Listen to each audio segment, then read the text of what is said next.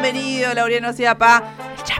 ¿Cómo dice que le Ampli, va? ¿cómo le va? Bien, muy bien, muy bien. Disfrutando la tarde. ¿Cómo lo trata después del fin de largo este martes? Eh, espectacular. Lunes o martes. Usted Y ahí, viste, no... no sabe qué es. Nada, cruzadísimo. Ayer- Sé que es semana corta, que es lo más importante. Totalmente. ¿Viste? Creo Ah. que es lo único que me guía. No arrancaste enojado como si fuera un lunes. No, ¿Viste? pero nada, Ayer fue domingo para usted. Eh, sí, sí, sí. Podría decirse que sí. Tuve, hice visitas, qué sé yo. Estuve Bien. Ah, mucho mate, ¿Estuvo, ¿Estuvo acá o se fue de viaje? No, no, acá, acá. Bien, no aprovechó el fin de Acá de la plaza, con toda la furia. ¿Anduvo de gira amplificada? ¿Algún recital? ¿Algo para comentar? Eh, terminé en un recital. Una ¿Cómo cosa muy extraña. ¿Fue un recital o terminó en un recital? Terminé en un re- caí en un recital, así. Cayó en un recital. Bueno, ¿de quién? De cabra de peste. ¿es? Cabra de Cabra peste. de peste peste. y agua sucia y los mareados. Sí, pero llegué para la última parte. Ah, porque es cierto que en esta oportunidad abrían la noche los aguas sucias. Claro, yo fui a ver una Y- banda y encontré otra. Ah, y bueno, Y allá, me encima, quedé. lejos Sí, encima, sí, sí, como para pero- llegar y Nah. decir me lo perdí. No Eh, está lejos, es como decir eh, el Favero, 117 y 67. No, nosotros estamos al toque de la estación, estamos 117 en y el 40, es un espejo la ciudad.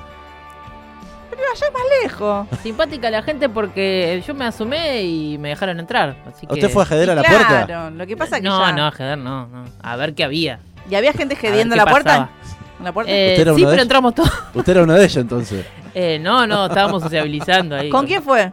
Con una persona que estaban ahí. ¿Con Diego Ah, Cisterna? sí. Yo anduve por ahí, sí, sí. Él estaba gediendo. ah, ¿eh? ¿fueron juntos o se encontraron? No sé, Uh, pintó. Eh, Creo que nos desconocimos Gran ahí. recital de una banda que no conocía. Sí, Muy es el resumen. ¿Le gustó? Bueno, Sí, sí, sí. La verdad que me impresionó. bueno, Impresionó el fenómeno. Eh, mucha gente bueno. Bandera. siguiendo banderas. Mm. El, rolling, el rollingismo sigue vivo. ¿Es de rock and roll Cabra de la Peste? Rock and roll. Sí, cumbia, reggae, Ska. Ah, ska, ah, un poco no de es rock and todo. roll. Es rock and roll. De todo. No, Es los gardelitos, Don Lunfardo, callejero, todo junto. Sí, un cóctel de todo eso. Un- No sí. sea malo, señor. Pero No soy malo, soy lo estoy reivindicando. No, si te gustan ese estilo de, de bandas, eh, recomiendo. Sí, sí, sí. sí. Claro. Bueno, Mucho agite, mucho. Mucho agite, bandera. Tienen eh, EP. Van a grabar su primer disco, dijo Long Play. Pero así todo, la gente cantaba las canciones, canciones con letras muy comprometidas. bueno, los invitaremos entonces en algún momento al aire comunitario en el amplificador. Martes de buena data, ¿qué tiene de buena data? ¿De qué vamos a hablar hoy? Hablando de agite, de rock and roll y todas esas cosas que veníamos hablando. ¿Se le inspiró? Le enganchamos. Y sí, sí, sí. Después de, ¿Se de- inspiró? de, de la gira amplificada, eh, miramos un poquito el Cosquín Rock. Yo ya lo había visto este documental, pero me pareció bueno traerlo antes del parate también. ¿ah? Pero, mm, porque es, digamos que ya podemos decir, creo que ya a esta altura se puede decir que el Cosquín Rock es el festival más grande, más importante. eh, histórico de, de nuestro, nuestro país, totalmente. Ya Sí. Creo que Y ha trascendido a las fronteras también. También. también ha tra- trascendido las fronteras, es co- reconocido en toda la región, en, el mundo también, en España también es muy conocido y se ha exportado ya a esta altura, así que Claro. Sí. podemos hablar de un gran fenómeno Mi social, país, cultural. mi país. Sí, sí, sí. Lleva solo el nombre de Cosquín. En principio se hacía en Cosquín, ¿no? Sí. Eh, eso es lo que vamos a hablar un poco. Vamos a hablar de Cosquín, el documental 15 años, así se llama con números eh, romanos. La X y la B, porque eh, en los 15 años, cuando se cumplieron 15 años del Cosquín, es, sacaron un documental, los organizadores, eh, hablamos de José Palazzo como referencia de, de este fenómeno, sí, un José Palazzo que eh, tiene varias polémicas encima, no es alguien que me caiga demasiado bien, a mí en lo particular, pero hay que Pero recono- impulsó una gran Sí, movida. hay que reconocerle que el- con el tiempo se ha establecido como una referencia de lo que es la organización de, De la producción musical. de la producción musical de los, de organizar festivales, que es algo muy complejo, Sí. muy complejo, eh, y que hace- se ha convertido en un organizador de, de recitales eh, masivos, como son por ejemplo los de la Renga. Los de la Renga Claro. hoy es el que genera la- los recitales de él. eh, de la Renga, perdón, y que son muy organizados. Yo la última vez que fui a ver la Renga, no acá en el estadio, sino en Huracán, hace Mm. un tiempito Yo ya, fui. me impresionó Nueve fechas, ¿no? ¿Metió en Huracán? Claro, sí, fueron muchísimas fechas. Me impresionó el nivel de seguridad que había. Que no lo había visto jamás en un recital de rock. La bueno, cantidad acá de también controles, igual. En el estadio también. Eh, la eh, cómo se mm, llevaba la cuenta de la gente que iba entrando. Algo que, que, que- que, mm, era impresionante, me, me- me pareció muy, muy zarpado y la cantidad de carpas también de seguridad. Bueno, un protocolo muy, muy grande y que se nota que hay una experiencia ahí eh, a lo largo de los años que fue lo que adquirió a través del Cosquín Rock. No escatima en producción. No es También. Una cantidad de producción tampoco es que lo hace porque amor a- al arte, sino que No, bueno, pero hay mucha gente que quiere no gastar tanta plata y hacer muchas menos cosas. sí, sí, totalmente. Incluso lo podemos decir con el indio solar. Bueno, los fundamentalistas creo que aplicaron. Yo no sé si ya están laburando con Palazzo cuando vinieron acá, pero por lo menos en el estadio había un nivel de, de seguridad un poquito mejor. Sí, no, pero tiene que ver, creo, con el lugar y la disposición provincial. Yo por comparo ahí. el recital de los fundamentalistas del estadio con lo que fue la barría, son dos mundos Ah, distintos. bueno, bueno. O la barría era una tierra de nadie. Lo que pasa, y murió gente. y- sí, pero no solo eso, sí, o sea, no había No, entrada. pero es como, es como, como el rock después de Cromañón, digamos, cuando sucede algo, bueno, de ahí se empieza a hacer Sí, algo. sí, total, total. Por eso hay creo que un perfeccionamiento ahí en el sentido de ese de, de que el rock ha mejorado un poquito en ese sentido. Y esto es un poco lo que encara. Hay un poco de eso en, en este documental, que es eh, lo que hablamos de Cosquín Rock, el documental, que se estrenó en 2016, después de, de que pasó la- la- el número 15 del Cosquín Rock.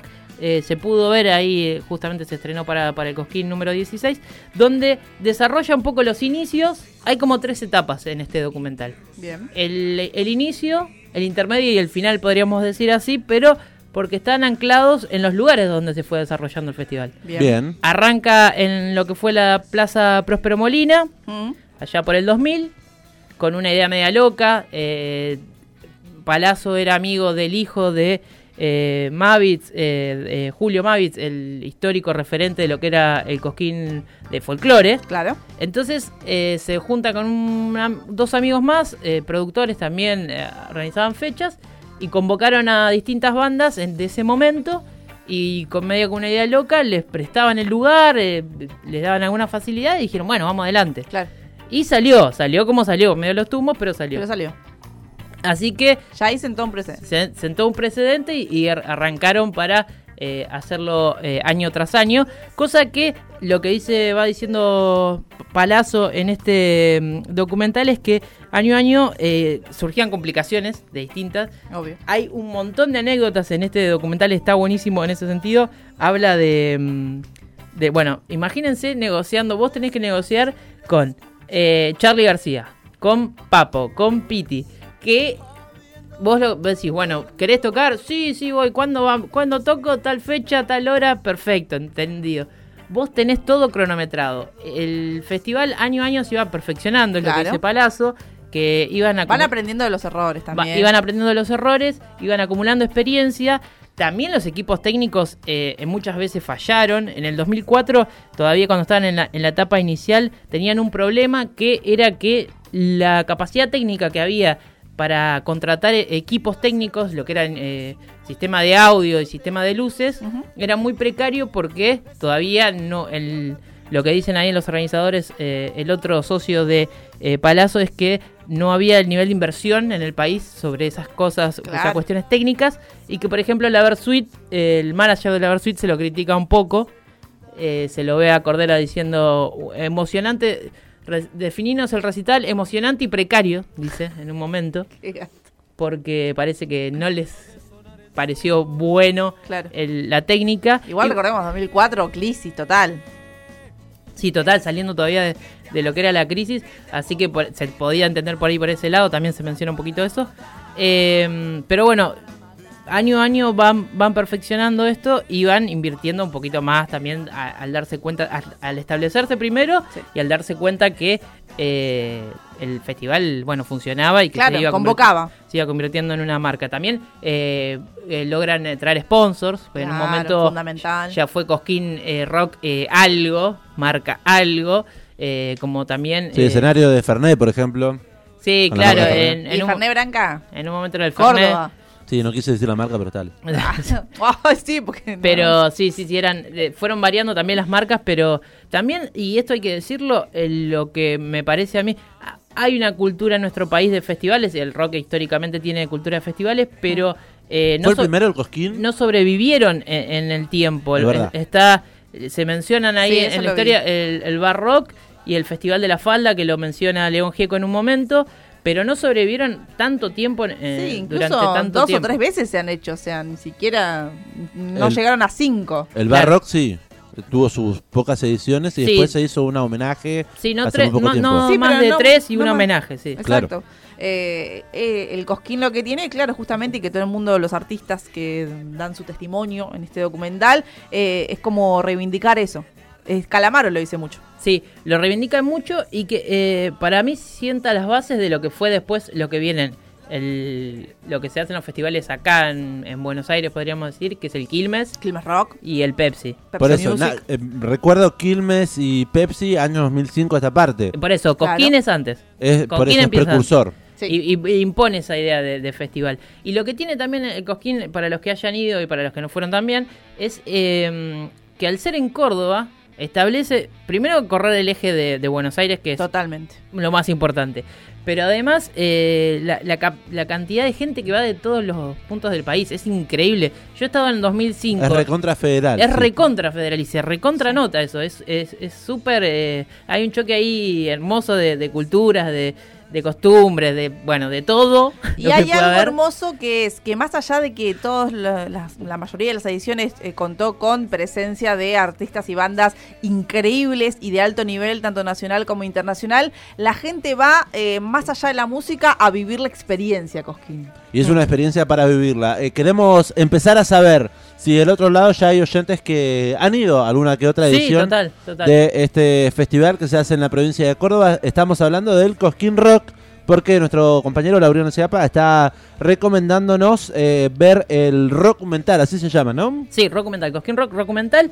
Se puede ver en YouTube o en Cinear también de manera gratuita, así que se puede ver. ¿Dura cuánto? Una hora casi 40 más o menos, un poquito largo, pero se pasa, está buenísimo, Y, aparte tiene mucha 15 música, años. tiene mucha música, aparte están muchos testimonios, está muy bueno, está se, se ve, se ve bastante fluido. Tiene como registro ahí oficial de algunas canciones, digo, montadas en, dentro del festival, ¿no? Sí, sí, sí, de, de shows particulares. Eh, tiene, apa- aparte el- por ahí el mérito que tiene este documental es que eh, casi desde las primeras ediciones se viene registrando Sí. audiovisualmente, entonces Me- eso me sorprendió también. Eh, digo, qué bien que estuvieron en registrar todo. Estuvieron muy, muy bien ahí en, en pensar en esa idea y, y hay mucha, mucha historia de eso, hay muchos momentos históricos del rock que se han, han sucedido ahí en el Cosquín Rock. Dos- Hay- sí, sí. Eh, 221-477-4314 es el número de WhatsApp, allí nos pueden dejar sus mensajes. La gente ya manda fotos escuchando la radio en camionetas. Acá estoy viendo, esto si no me equivoco es una partner, una cangú. Él siempre sabe la Eh, Bueno. Repartiendo birrita. Ah, repartiendo la birrita de Rauber, aguante el ampli. Bueno, que vengan para acá a repartir la birrita. Amigues allí, justo, mira, suena Don Osvaldo. La radio, la radio sintonizando la 91.7, Qué lindo, gracias. andar en camioneta repartiendo birra escuchando el ampli. Lanazo. Muy bueno. Eh, seguimos un poquito más con el, el festival de Cosquín Rock que hablábamos, el documental. Eh, esta es la parte inicial, donde está en la plaza. Deciden mm, moverse de la plaza, ¿por qué? Porque empiezan a tener algunos conflictos y se van a- al predio de San Roque, que es eh, bastante cerquita, pero Sí. un poco más alejado, donde ella es eh, como una especie de campo. El socio de José Palazzo tenía un predio de casi 4 hectáreas, donde ya la infraestructura mucho mejor, tenía el lago San Roque al lado, Hermoso. increíble. Yo fui en una de esas A esa ediciones edición. y era, ¿Qué año? era increíble, en 2005 fui. Eh, era increíble el lugar, era como una eh, como una eh, montaña, que me acuerdo que Catupecu Macho hacía chiste con eso, de, de Próspero Montaña. Eh, tocaban ahí, vos como, como veías todo el, el escenario en caída, el escenario principal, y abajo estaba el otro escenario y atrás estaba el lago. Bueno, una cosa Hermoso. muy ¿Quién- linda de, de las sierras de Córdoba. ¿Quién tocó en esa edición 2005? Uh, tocaron Catupecu. Vi a Papo, eh, la última vez que tocó Papo. Que Qué tocó bien. con Riff, eh, eh, recital histórico también.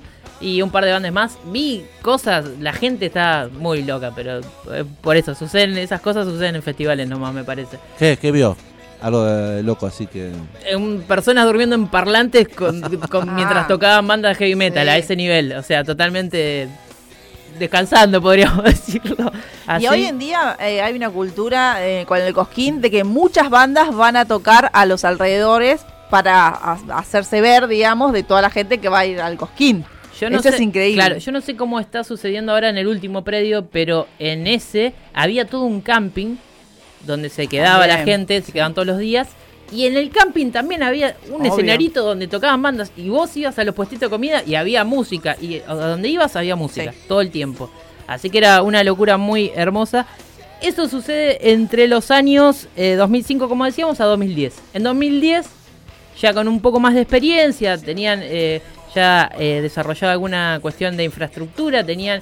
eh, Y cada vez más convocatorias. Sí, además de muchísima más convocatoria, tenían eh, la cuestión de que tenían desarrollados los vínculos también con lo que es la policía, lo que es el municipio, porque se volvía complejo. José Palazzo cuenta eh, al principio que tuvo, tuvo un problema, por eso después se terminaron yendo de, de la plaza, que mm, hubo desmanes el día anterior, entonces con el intendente y con la fiscal de ese momento tenían que ver qué hacían si toca, si el, iniciaba el, recital, el festival al otro día y cae negociador ayudarlo a negociar Papo, totalmente borracho y la convence a la fiscal porque al, el argumento de Papo fue este. Mire, señora fiscal, más vale que nos deje tocar porque si no mis huetes van a arrasar todo con todo y no va a crecer más nada en este suelo. Con ese hermoso argumento la, la convenció a la fiscal de que tuvieran el recital. Y así sucedió ese, ese Cosquín Rock. Pero bueno, de estas anécdotas hay muchas. Hay, bueno, eh, varias con Charlie. Charlie también. Ahí lo escuchábamos.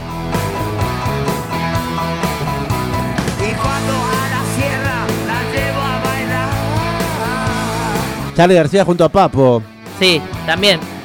Ot- otro de los momentos históricos. Bueno, yo fui una sola vez al Cosquín Rock, ya en el año 2012, en el último predio, que es el aeródromo Santa María de Punilla, Sí. eh, y vi a Charlie García. Ahí. Fue en el año 2012, febrero Fue- del año 2012. Fue en febrero, eh, fue la edición en la que se vuelve a juntar con Cerú Girán. ¿Fue esa? Fue esa. Se ¿Seguro? invita a tocar a David Lebón y a Pedro Aznar. Tengo ese recuerdo en mi cabeza. Yo recuerdo haberlo escuchado por radio. Eh, fue la fue una fue toda una edición emotiva esa porque hacía unos días nada más que había fallecido Luis Alberto Spinetta También. y además volvía a los escenarios Ilia Curiaquien de Valderramas, o sea que fue todo un, un- un gran evento ese el año 2012, eh, un lugar hermoso, qué lindo, en los escenarios entre las montañas, Eh, la verdad es que es una experiencia hermosa. Sí, sí, es es muy recomendable. Fue Eh, 2013, Cerú Ah. Girán. Ah, ahí va, ahí va, me parecía, me parecía. De, de Charlie, lo mencionas a Charlie, ahí cuentan, eh, Palazzo cuenta un par de anécdotas, pero que, por ejemplo, un, reci- un festival anterior, bueno, fue todo un problema, llegó muy tarde Charlie, eh, todo a, a los tumbos, bueno, terminó tocando más o menos, la gente lo aguantó, en, viste, en las épocas más caóticas de Charlie. El siguiente festival eh, estaba como un poco mejor, un poco más enfocado, entonces eh, Charlie quería hacer algo zarpado, quería pasar Odisea al espacio, la película de Stanley Kubrick, quería tocar con Marta Gerich, bueno, había preparado todo un festival hermoso que no terminó sucediendo, que a lo Charlie llegó, tocó, Sí, sí. bueno, al otro día se palazo recaliente con Charlie porque lo, lo- demoró, lo retrasó. eh, no quería saber nada más con Charlie. Charlie había tocado, listo. Cancelado. pro- problema, problema para el año que viene. Al otro día le aparece en remis Charlie solo, de vuelta en el predio, queriendo tocar. Y tocó con. Se, su- se mete a los camarines, charla con Papo, que con Papo supuestamente estaba todo mal. Vamos a tocar, vamos a tocar y salieron y tocaron y hicieron amigo. esto. Y así es la historia. bueno, eh, estamos llegando al final, ¿puedo decirlo? Pero quería hacer una pregunta Sí. porque corresponde hacerla, porque estamos hablando de Cosquín Rock, estamos hablando de José Palazzo, estamos mencionando y hablando de mucha gente y yo necesito saber cuántas mujeres aparecen en ese documental. Aparece una muy joven eh, Lula Bertoldi. Eh, Es Toco Lucas Ativa el año que yo fui también. Claro, eh, sí. Como. La única. Por eso digo que tiene un poquito de polémica también. Porque Está ha quedado, bueno decirlo igual, ha por eso. quedado viejo el, el documental ya. Eh, recordemos. Igual, perdón, pero más allá de lo viejo y de todo, es la posición de José Palazzo, porque hasta el año pasado eh, sigue diciendo que no hay banda de mujeres, que por eso en su festival no hay mujeres, porque hay más hombres haciendo Sí, música. sí, sí. Entonces, digamos, también eh, hacer un documental y, y mostrar lo que sucede es una posición. Sí, sí. Yo creo que me parece que se ha dado cuenta que se la mandó ahí cuando dijo eso y, y además creo que el cambio de época, imagino, imagino, ¿sabes por qué? No por balazo, sino porque trabaja con muchas mujeres. El grupo Sí. de producción. eh, Está la hija misma. Claro, eh, que integra, es, es muy variado, es- está lleno de mujeres. Hay- en el documental se ven las reuniones, cuenta un poco, al final del documental cuentan cómo piensan el, el, el Cosquín Rock para el año, cada año siguiente y se juntan en ju- o sea, en febrero es el, el Cosquín, Hmm. generalmente. En julio ya está- están haciendo las primeras reuniones para el siguiente año. Y en esas reuniones hay- enfocan, algu- eh, muestran algunas y, y se ve la cantidad de personas que son y la mayoría son mujeres. Lo que pasa es que él no está en contra de las mujeres, pero sí eh, las mujeres en la música, digamos, porque sí, trabajar, pueden trabajar, pero claramente Sí, sí. si en los escenarios no las visibilizás eh, o estás en contra cuando se está militando para que salga un proyecto, una ley Sí, que, sí. que asegure ese cupo mínimo eh, y vos te pones en contra, bueno, pará, hermano.